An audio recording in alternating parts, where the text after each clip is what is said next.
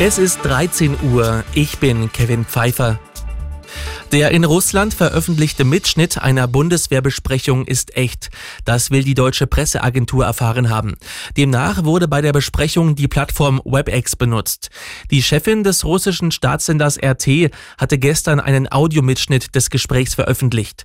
Darin sind ranghohe Offiziere der Luftwaffe zu hören. Sie diskutieren über theoretische Möglichkeiten eines Einsatzes deutscher Taurus-Marschflugkörper durch die Ukraine.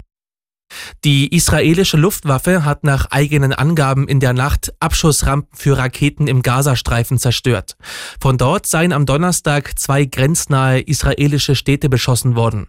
Zudem hätten Bodentruppen mindestens 28 Hamas-Terroristen getötet sowie Waffen und militärische Ausrüstung gefunden. Bayerns Innenminister Hermann hat ein Mahnmal für die Todesopfer der RAF gefordert. Das Gedenken an den RAF-Terror braucht einen öffentlichen Ort, ein Mahnmal für ein Nie wieder. Die Opfer und ihre Angehörigen haben das verdient, sagte der CSU-Politiker der Welt am Sonntag.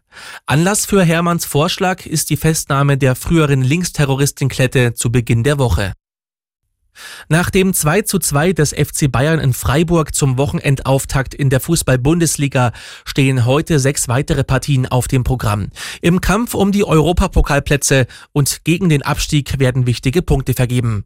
Die weiteren Verfolger sind dran, nachdem die Bayern gestern schon gespielt haben. Der dritte Stuttgart am Abend, zu Gast in Wolfsburg. Am Nachmittag ab 15.30 Uhr ist Dortmund als Vierter bei Union Berlin gefragt. Und auch Leipzig, derzeit Fünfter, will Druck machen. RB spielt in Bochum. Augsburg will seinen großen Puffer nach unten weiter vergrößern. Auswärts geht's bei Schlusslicht Darmstadt zur Sache. Zudem spielen Heidenheim gegen Frankfurt und der vorletzte Mainz gegen Gladbach. Justin Hamm, Sportredaktion.